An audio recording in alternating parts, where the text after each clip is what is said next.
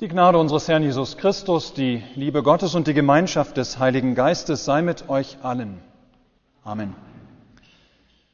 Gottes Wort, das dieser Predigt zugrunde liegt, ist die Epistel für das Epiphaniasfest, aufgeschrieben im Brief des Paulus an die Epheser im dritten Kapitel. Deshalb sage ich, Paulus, der Gefangene Christi Jesu für euch Heiden, ihr habt ja gehört von dem Auftrag der Gnade Gottes die mir für euch gegeben wurde. Durch Offenbarung ist mir das Geheimnis kundgemacht worden, wie ich zuvor aufs kürzeste geschrieben habe. Daran könnt ihr, wenn ihr es lest, meine Einsicht in das Geheimnis Christi erkennen. Dies war in früheren Zeiten den Menschenkindern nicht kundgemacht, wie es jetzt offenbart ist, seinen heiligen Aposteln und Propheten durch den Geist. Nämlich, dass die Heiden Miterben sind und mit zu seinem Leib gehören und Mitgenossen der Verheißung in Christus Jesus sind durch das Evangelium, dessen Diener ich geworden bin durch die Gabe der Gnade Gottes, die mir nach seiner mächtigen Kraft gegeben wurde. Amen. Liebe Gemeinde, das kennt wohl jeder. Streit um eine Erbschaft. Ja, das haben wir wohl alle schon entweder in der eigenen Familie erlebt oder zumindest in Familien, die wir kennen dass zwei oder mehr Parteien sich streiten um das Erbe ihrer Eltern. Ja, da kann es ganz schön schnell ziemlich heftig werden. Der eine gönnt dem anderen nichts, der wirft wiederum dem ersten alle möglichen Dinge vor. Neid und Missgunst machen sich breit. Alle haben irgendwie Angst, dass sie benachteiligt werden, dass sie zu kurz kommen könnten. In der früheren Christenheit gab es auch Streit um eine Erbschaft. Da ging es jedoch nicht um Geld oder um Häuser oder irgendeinen Betrieb. Nein, man hat sich gestritten um das größte und beste Erbe überhaupt. Um die Frage danach, wem Gott Zugang zu seinem Reich schenkt. Wem Gott die Tür zu seinem Reich auftut. Für wen Gott den Heiland Jesus Christus in die Welt gesandt hat. Kurz, wer Gottes Reich, wer das ewige Leben erbt. Da waren einerseits nämlich die Judenchristen, für die klar war, sie, die Juden, die Nachfahren Abrahams, die aus oder die zu dem auserwählten Gottesvolk gehörten, ja, sie waren die alleinigen rechtmäßigen Erben. Wer also zu Gott wollte, wer zu Jesus Christus wollte, wer von Gott erben wollte, der musste erst Jude werden. Der musste erst zum Judentum konvertieren. Ja, der musste unter anderem alle Speisevorschriften einhalten, durfte zum Beispiel keine Blutwurst essen, auch kein Schweinefleisch. Ja, der musste auch alle jüdischen Reinheitsgebote und Feiertage einhalten und handelte es sich um eine männliche Person, sich beschneiden lassen. Dieses Denken ist uns heute eher fremd. Wir sind es inzwischen gewohnt, zu hören, dass die Heiden, und dazu zählen ja auch wir, ja, dass die Heiden ganz klar zu den Erben Gottes gehören. Ja, längst haben wir uns daran gewöhnt, dass das Heil in Jesus Christus Juden und Heidenvölker umfasst. Ja, wir haben die letzten Wochen ja im Advent und Weihnachten es immer und immer wieder ganz viel gehört, dieses für uns das eben auch die Heiden einschließt. Uns ist ein Kind geboren. Jesus Christus kommt, um uns selig zu machen. Ist Gott für uns? Wer kann wieder uns sein? Ja, ganz selbstverständlich hören wir inzwischen dieses für uns, beziehen es selbstverständlich auf uns und vergessen darüber, dass es in der frühen Kirche tatsächlich einen Erbstreit gab. Dass dieses für uns, für Heiden alles andere als selbstverständlich am Anfang war. Dass es die Gruppe der Judenchristen gab, die streng betonten, dass jeder zuerst Jude werden musste, jeder erst zum Judentum konvertieren musste, um von Gott zu erben, um zu diesem uns sich zählen zu dürfen. Und doch, ihr Lieben, obwohl wir uns an dieses für uns längst gewöhnt haben, ist heute das Thema, um das es Paulus geht, immer noch aktuell. Wir könnten sogar sagen hochaktuell. Freilich auf andere Art und Weise. Und ist der Spieß heute umgedreht. Ja, die Parteien im Erbstreit haben sich geändert. Nicht mehr geht es heute in der christlichen Kirche so sehr um Judenchristen gegen Heidenchristen. Nein, heute neigen wir eher dazu, ähnlich wie die Judenchristen in der Urchristenheit, ja, dass wir uns als die alleinigen Erben der Gaben Gottes sehen. Dass wir andere gerne ausschließen von dem Heil solange sie nicht erst so werden wie wir. Ja, so sehr haben wir uns gewöhnt an dieses uns, dieses für uns zu hören, dass wir dieses uns zum Teil nur noch ausschließlich auf uns beziehen. Dass wir dabei oft die anderen vergessen, denen dieses uns genauso gilt. Oder gar, wie gesagt, davon ausgehen, dass die anderen da draußen irgendwie erst einmal alle so werden müssen wie wir, bevor auch sie dazugehören können zu den Erben. Ja, allzu gerne hätten wir es, dass wir das Erbe ganz allein antreten, dass wir alleine vor Gott stehen. Wir können und wollen uns gar nicht so recht vorstellen, dass weitere Menschen als wir, die vielleicht nicht unsere ähm, oder die von ihrer Sprache und Kultur und Religion her ziemlich anders sind als wir, ja, das ist für uns erstmal fremd, dass auch diese Menschen das Evangelium Gottes gilt, sein Erbe. Und deshalb ist es gut, wenn wir uns heute neu vor Augen führen lassen, was Paulus den Ephesern schreibt, von dem Erbe Gottes. Paulus stellt nämlich deutlich, dass es keinen Grund gibt für Erbstreitigkeiten unter Christen in der Kirche. Denn Gottes Erbe ist unendlich groß. Keiner muss also Angst haben, dass er bei Gott zu kurz kommt. Ja, bei dem Erbe Gottes gibt es keinen Grund für Neid und Missgunst. Drei Dinge führt Paulus uns heute vor Augen von dem großen Erbe Gottes. Einmal alle sind Miterben.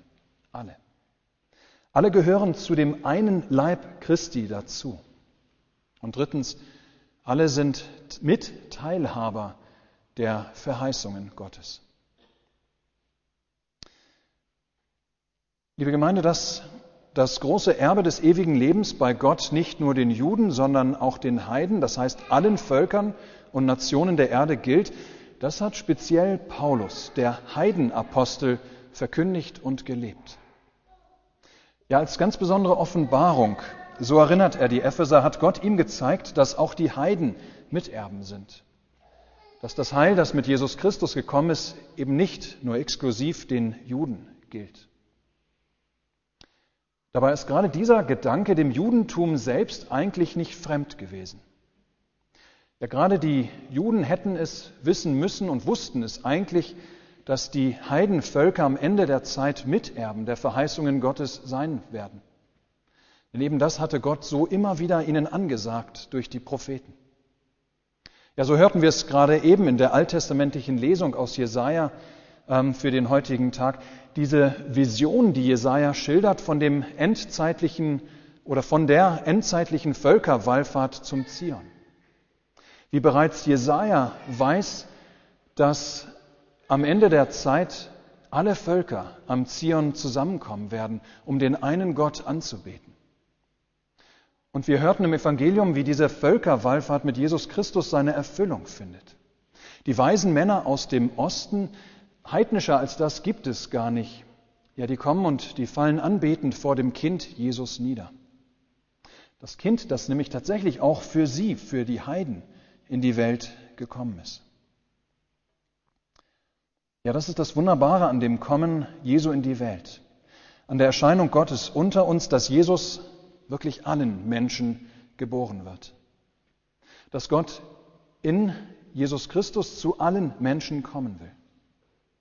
Gott, Gott schaut nicht mehr nur allein auf sein auserwähltes Volk ähm, am östlichen Rande des Mittelmeers. Nein, Gott schaut seit Weihnachten auf alle Völker der Erde, will ihnen allen sein Erbe schenken, will, dass auch nicht ein Volk von seinem Erbe ausgeschlossen wird. Ja, Jesus wird Mensch und damit aller Menschen Bruder. Das Erbe der Gotteskindschaft, es gilt nicht mehr nur Abraham und seinen Kindern, sondern nun wirklich allen Menschen gleichermaßen, weil Jesus ihr aller Bruder geworden ist. Ja, für alle Völker der Erde stirbt Jesus auch am Kreuz, die Schuld der Welt zu tragen, nicht nur der Juden. Damit steht die Tür zum Himmel und damit auch zum Erbe Gottes tatsächlich allen Menschen offen.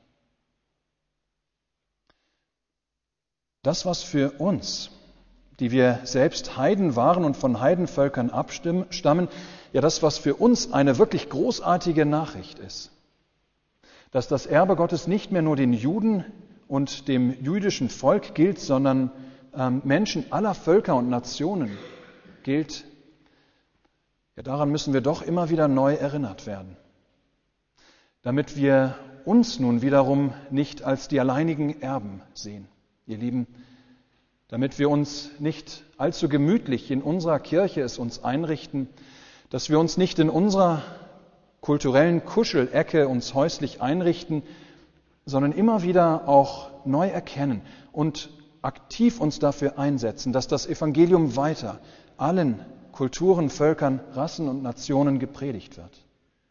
Dass diese Kunde von dem großartigen Erbe Gottes zu allen Menschen kommt.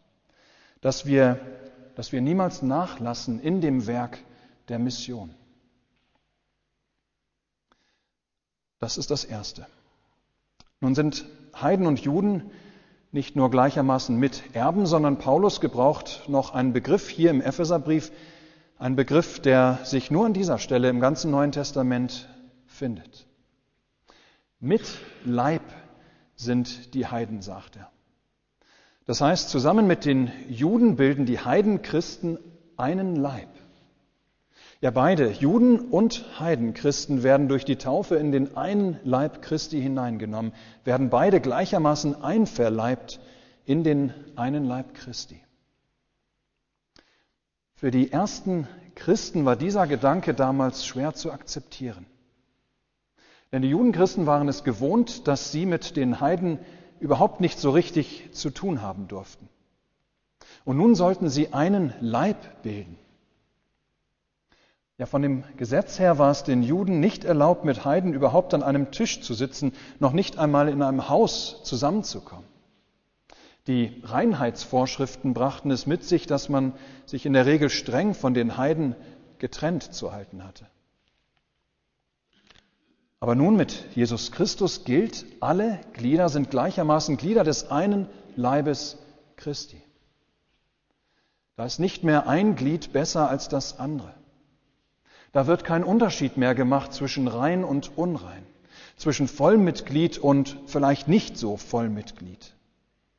Nein, durch die eine Taufe gehören alle gleichermaßen zu dem einen Leib Christi. Und auch daran, ihr Lieben, müssen wir immer wieder neu erinnert werden. In Christus gibt es keinen Unterschied mehr zwischen Jude und Grieche, zwischen Sklaven und Freier, zwischen Mann und Frau.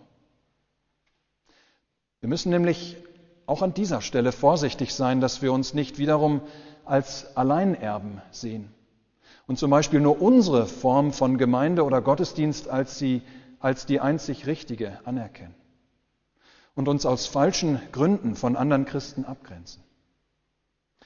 Kirche kann konkret von Kultur zu Kultur und von Land zu Land und Sprachgruppe zu Sprachgruppe ganz unterschiedlich aussehen. Es gibt nicht nur eine Gottesdienstform. Es gibt nicht nur eine Art der Gemeindeverfassung. Vielmehr, was uns eint, alle gleichermaßen, was allein zählt, ist die Tatsache, dass wir durch die eine Taufe in den einen Leib Christi hinzugefügt worden sind. In Christus sind alle einer, nämlich Christen. Klar, es gibt legitime Gründe, sich von anderen Christen abzugrenzen, wo es um die Lehre, um die Wahrheit, um die rechtmäßige Verwaltung der Sakramente geht. Doch allzu oft grenzen wir uns doch eben aus den falschen Gründen von anderen Christen ab. Von unseren Brüdern und Schwestern des einen Leibes Christi. Ja, da gilt es immer wieder neu zu hören. Sprache, Kultur, sozialer Stand, diese Dinge sind zum Beispiel kein Grund zur Trennung von anderen Christen. Denn in Christus sind alle sozialen, sind alle sozialen und religiösen Unterschiede aufgehoben. Ein drittes führt uns Paulus heute vor Augen. Und zwar erinnert er die Epheser daran, dass die Heiden in Jesus Christus nicht nur Miterben und nicht nur Mitleib sind, sondern auch Mitteilhaber der Verheißung Gottes. Ja, hier kommt die ganze frohe Botschaft, das ganze Evangelium nochmals auf seinen Punkt. Die Verheißung Gottes, seine Verheißung eines Retters, der den Schaden des Sündenfalls umkehren sollte, die Verheißung des Messias, des Heilands, die Verheißung seines ewigen Friedensreiches durch diesen Heiland Jesus Christus, wo keine Sünde, kein Unfall, kein Schade, kein Leid und Tod mehr sein werden. An diese Verheißung haben nun alle Menschen in Jesus Christus teil. Alle Verheißungen der Heiligen Schrift von ähm, der Rettung von Sünde, Tod und Teufel. In dem Gottmenschen Jesus Christus werden diese Verheißungen uneingeschränkt allen Menschen zugesprochen. Gelten sie uneingeschränkt allen Menschen, dürfen sie hören, Juden wie Heiden, Griechen wie Afrikaner, Asiaten und Amerikaner. Menschen des ersten wie des 21. Jahrhunderts und alle Jahrhunderte und allen Jahrhunderten zwischendrin. Wie wunderbar. Und damit, ihr Lieben, sind wir bereits beim Schlussgedanken. Falls ihr schon einmal bei einer Testamentsverlesung dabei wart, dann werdet ihr wissen, dass unterschiedliche Personen so ein Testament und so eine Testamentsverlesung ganz anders hören. Ein völlig Unbeteiligter Jemand, dem das Testament nichts angeht, der vielleicht nur zufällig diese Verlesung des Testaments hört, der wird nicht weiter an diesem Testament interessiert sein. Der Notar, dessen Aufgabe es ist, das Testament allein zu verlesen und dafür zu sorgen, dass alles rechtmäßig ausgeführt wird, was in diesem Testament steht, ja so ein Notar wird das Testament allein mit seinem juristischen Sachverstand lesen mit prüfenden Augen, aber ohne Herz. Aber der Erbe, ja der Erbe, der wird so ein Testament noch mal ganz anders lesen. Wird er in ihm doch erfahren, in diesem Testament doch erfahren, was ihm alles geschenkt werden soll. Am Epiphaniasfest feiern wir, dass Gott sein Erbe für alle Menschen freigegeben hat dass alle Menschen Gottes Wort, sein Evangelium als Beteiligte, als Erben lesen und hören sollen. Nicht als Unbeteiligte, die in seinem Testament überhaupt gar nicht vorkommen. Und auch nicht als Notare, die nur mit ihrem juristischen Sachverstand das Testament lesen. Nein, als Erben sollen alle Menschen Gottes Wort lesen und hören. Ja, wirklich jeder Mensch darf und soll Gottes Wort, sein Evangelium lesen und bei jedem Satz sagen, wow, das ist für mich. Das ist alles auch für mich. Auch ich bin gemeint. Was für ein Geschenk. Ich war nichts. Ich hatte nichts mit Gott zu tun. Ich war gottlos, ein Heide. Doch nun bekomme ich die Vergebung meiner Sünden und ein ewiges Leben. Nun soll ich tatsächlich Miterbe sein soll ich dazugehören zu dem einen Leib Christi. Nun gelten seine Verheißungen auch mir. Wie großartig, wie wunderbar. Amen. Der Friede Gottes, welcher höher ist als alle Vernunft, bewahre eure Herzen und Sinne in Christus Jesus. Amen.